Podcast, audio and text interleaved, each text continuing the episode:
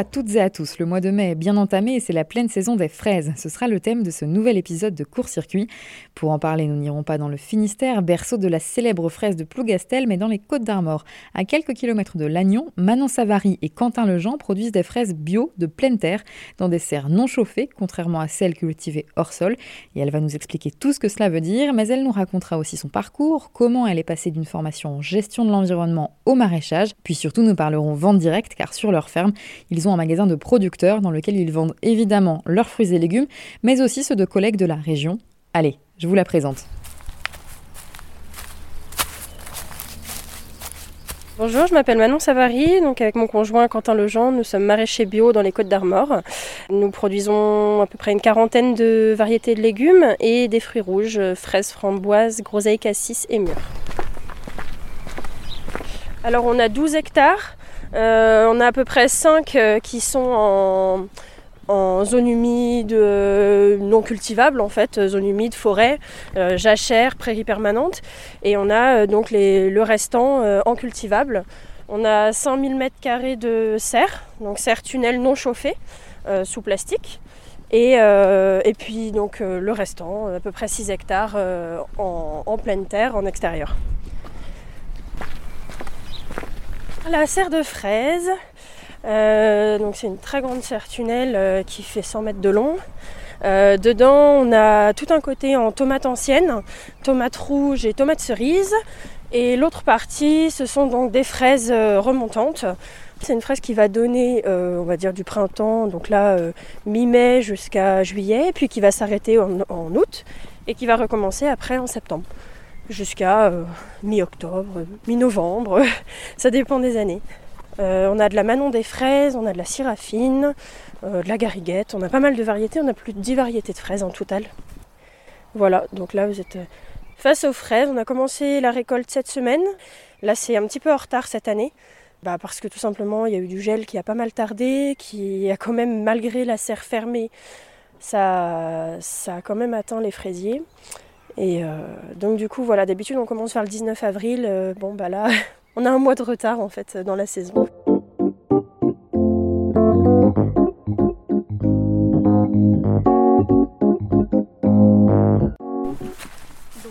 Sur le côté Manon des fraises. On est en agriculture biologique. Euh, les fraises sont sur euh, butte, euh, en pleine terre du coup. Elles sont protégées par la serre bâchée. Donc le hors-sol, ce sont des serres qui sont en, verre, sur du béton, qui est chauffé. Donc forcément, généralement, ce sont des grosses bonbonnes de gaz. donc déjà, écologiquement parlant, bah, c'est pas super. C'est un peu comme si vous chauffiez votre maison avec les fenêtres ouvertes. Hein, ça revient au même.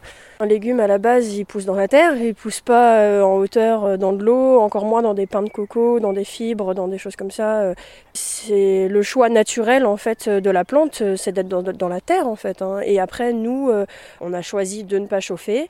et encore une fois, bah, il faut respecter la saison. si vous êtes en Bretagne et que votre fraise elle arrive en mai, c'est comme ça. Si vous êtes dans le sud qu'elle arrive plus tôt, tant mieux. voilà, il faut respecter l'endroit où on vit et nos fraises finalement c'est comme si c'était dans votre jardin. Vous allez, euh, vous, vous allez peut-être mettre un petit tunnel euh, par-dessus. Ben voilà, moi c'est exactement pareil. Après, j'ai tout un champ euh, qui est plus loin derrière les sapins. Et là-bas, les fraises, elles sont dehors. Donc, elles sont soumises aux intempéries. S'il pleut, bah, les fraises prennent la pluie. Donc, faut avoir ramassé la veille. Il faut toujours anticiper, du coup. S'il y a un gros coup de soleil, bon, bah, une fraise, ça prend un coup de soleil. Hein. Ça, ça, blanchit, en fait. voilà, il faut toujours anticiper. On ramasse très tôt le matin, de 6h à 10h. Parce que si les fraises restent au soleil, qu'il fait trop chaud, bah, elles vont commencer à couler, on va avoir de la perte. Euh, donc c'est vrai que c'est beaucoup plus d'organisation qu'une euh, fraise qui va être euh, en hors-sol, où on régule tout, on régule les apports. Voilà, c'est plus compliqué, mais clairement, nous, on ne changerait absolument pas de mode de production. là, un petit peu plus loin, donc vous avez de la syrafine de l'autre côté de la serre. Il y a des framboisiers qui sont au milieu. Et de l'autre côté, côté tomate, vous avez aussi des framboisiers sur tout le côté gauche. Dans toute culture, en fait, vous devez mélanger les espèces, vous devez faire des rotations de culture. Vous avez par exemple une culture euh, qui va attirer les pucerons. Donc à côté, vous allez mettre une plante qui, elle, va attirer encore plus ce puceron. le puceron va partir sur cette plante, mais cette plante, vous la récoltez pas, donc vous vous en fichez. Et comme ça, ça va libérer vos tomates, par exemple. les fraisiers, on va avoir des limaces qui vont commencer à attaquer les fraises. on peut aller mettre un tas de fougères, on peut aller mettre des choses comme ça qui vont attirer les limaces et elles vont libérer vos fraisiers. Après, je dis pas que ça marche à 100%. Hein. Vous êtes quand même obligé euh, d'utiliser euh, parfois une, lutte, euh, mais qui, est agréée en, agriculture biologique et on a le droit de l'utiliser. La bouillie bordelaise sur les tomates, par exemple, on a tout à fait le droit de l'utiliser et il ne faut pas voir ça comme un traitement. C'est quelque chose qui, est autorisé, qui est contrôlé. vous avez un, taux maximum en fait à l'hectare et nous on est inférieur à, on n'a même pas un pour un dixième du taux maximum en fait.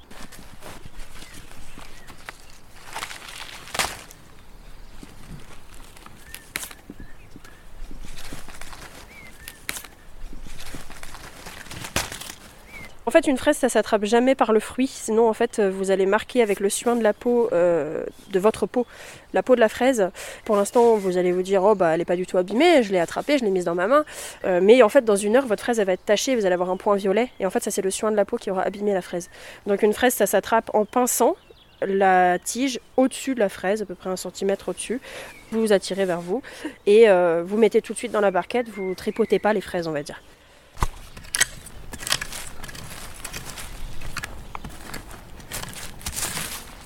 Alors à la base, euh, moi j'ai un BTS en fait dans la gestion de l'environnement, donc euh, c'était pas du tout pour partir dans l'agricole, euh, c'était plutôt voilà pour sensibiliser les personnes à la terre tout simplement. mon conjoint lui, il a un bac pro mais dans l'élevage, et euh, en tant que salarié, en fait, il travaillait finalement que dans des élevages qui lui convenaient pas. Euh, le bien-être animal n'y était pas du tout, c'était vraiment du conventionnel pur, les animaux sur des grilles. Euh, finalement, ça le rendait malheureux. donc, comme il trouvait pas d'emploi en, en, élevage bio, il a voulu se mettre à son compte. Bon, se mettre à son compte en élevage, c'est difficile. C'est beaucoup d'argent, c'est beaucoup, c'est des installations, il faut des bâtiments, il faut trouver des terres et il faut trouver des financements. Donc euh, on a fait le choix en fait de s'installer en, maraîchage. Euh, il était parti aussi euh, en Thaïlande. Il a rencontré un producteur de fraises. Il a passé trois semaines là-bas. Et en fait, il est revenu et il a dit Je m'installe en fraises. Donc, à la base, il s'est installé en tant que producteur de fraises. Et forcément, il avait mis deux, trois petits tunnels en légumes. Et on vendait que à la ferme et sur deux marchés dans la semaine. Donc on était sur Ploirette, euh, on avait un hectare 5. Sauf que euh, les choses ont fait qu'on a dû partir de là-bas. Et euh, on a trouvé ces terres-là qu'on nous a proposées, donc les 12 hectares. donc on vend en direct à la ferme, on vend sur les marchés, donc des Côtes d'Armor, on a 6 marchés par semaine. Et on vend aussi en grossiste bio dans le Finistère quand il y a trop.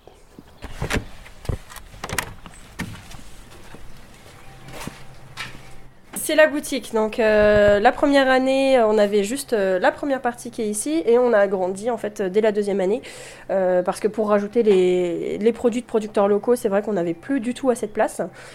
donc voilà, là vous pouvez trouver donc ce que nous on transforme. Donc il va y avoir des petits pots pour bébés, donc ça c'est la nouveauté depuis l'année dernière. on a des ratatouilles, des haricots en bocaux, des coulis de tomates, des veloutés de légumes, des pickles, des confitures fraises framboises, après, donc en producteurs locaux, on a beaucoup de choses. Hein. On va avoir tout ce qui va être sur la châtaigne, des rillettes de poisson. Là, on est dans le rayon des boissons. Donc vous avez plusieurs euh, producteurs de bière, euh, du cidre, du jus de pomme, du pommeau, du chouchen. Euh, là, qu'est-ce que vous pouvez trouver? Donc on va passer à la deuxième partie. Ici, on a tout ce qui est farine sarrasin, farine de blé.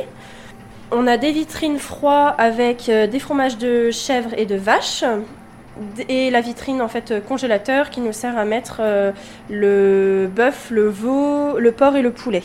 On est totalement contre le fait de voilà, passer en bio et tripler ses prix. Euh, non, parce que c'est pas la réalité non plus. Euh, certes, on paye les plants beaucoup plus cher, on va payer euh, de l'engrais organique beaucoup plus cher, on va avoir l'audit bio qui est assez cher aussi, mais on considère que c'est à tout le monde de faire un effort. le client, il va passer du sans traitement au bio, il va forcément devoir payer un petit peu plus cher pour les trois points que je viens de dire, mais nous, on n'a pas à augmenter nos marges subitement. Euh, on doit aussi faire l'effort de réduire les marges, euh, de s'adapter, euh, d'essayer justement des associations de culture qui vont permettre un meilleur rendement pour derrière, en fait, revendre un petit peu moins cher. Pour nous, c'est très important de, vendre aux personnes qui sont autour de nous, qu'elles puissent se déplacer à la ferme, même si elles viennent sur un marché, c'est pas grave. Le contact client, c'est très important. Ouais.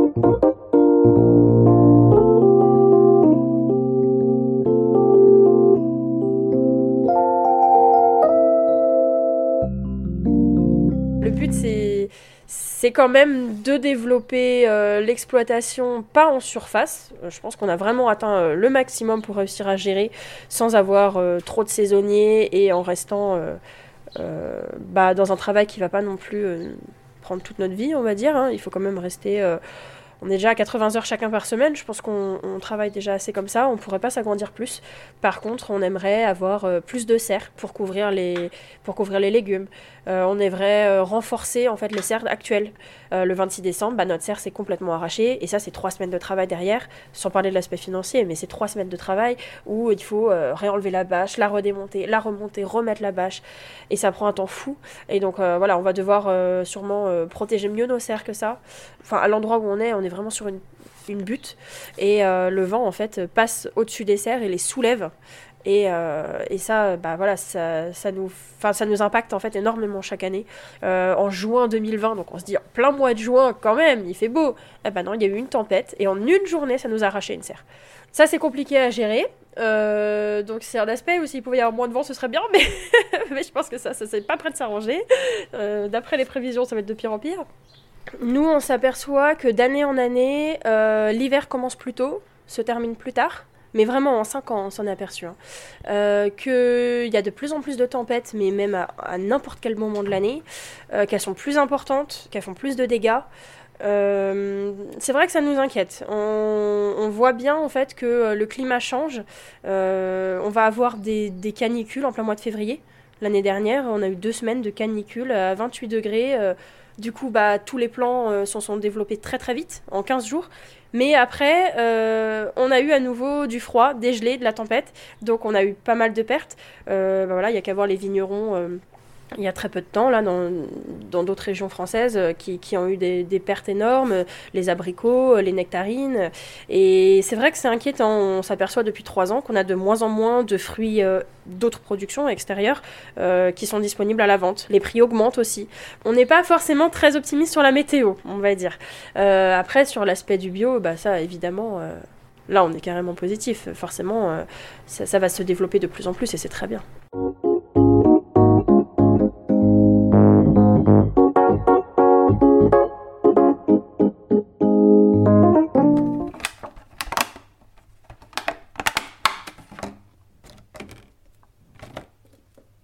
Parler d'une fraise. par exemple, la Rubis des Jardins, c'est une variété qui est assez précoce. C'est vraiment la première que l'on a chaque année. Euh, c'est une variété qui ressemble un petit peu finalement à, une poire. Euh, elle est très arrondie à la base et euh, voilà, elle va se refermer un petit peu. Mais voilà, c'est une fraise qui est très ronde, qui part sur le violet. Donc euh, si vous la ramassez rouge, en fait, elle n'est pas mûre. Il faut la ramasser rouge foncé, la consommer presque violette. Et c'est une fraise qui est très très sucrée. Et on s'aperçoit quand même que euh, cette variété-là, sur la confiture, on va essayer de sucrer au minimum pour que la confiture prenne, euh, parce que le, goût de la fraise, en fait, explose. On, ne sent vraiment que ça. Et c'est vraiment le but de la mettre en valeur et de ne pas sentir le fameux goût de sucre des confitures industrielles. elle se suffit à elle-même, en fait.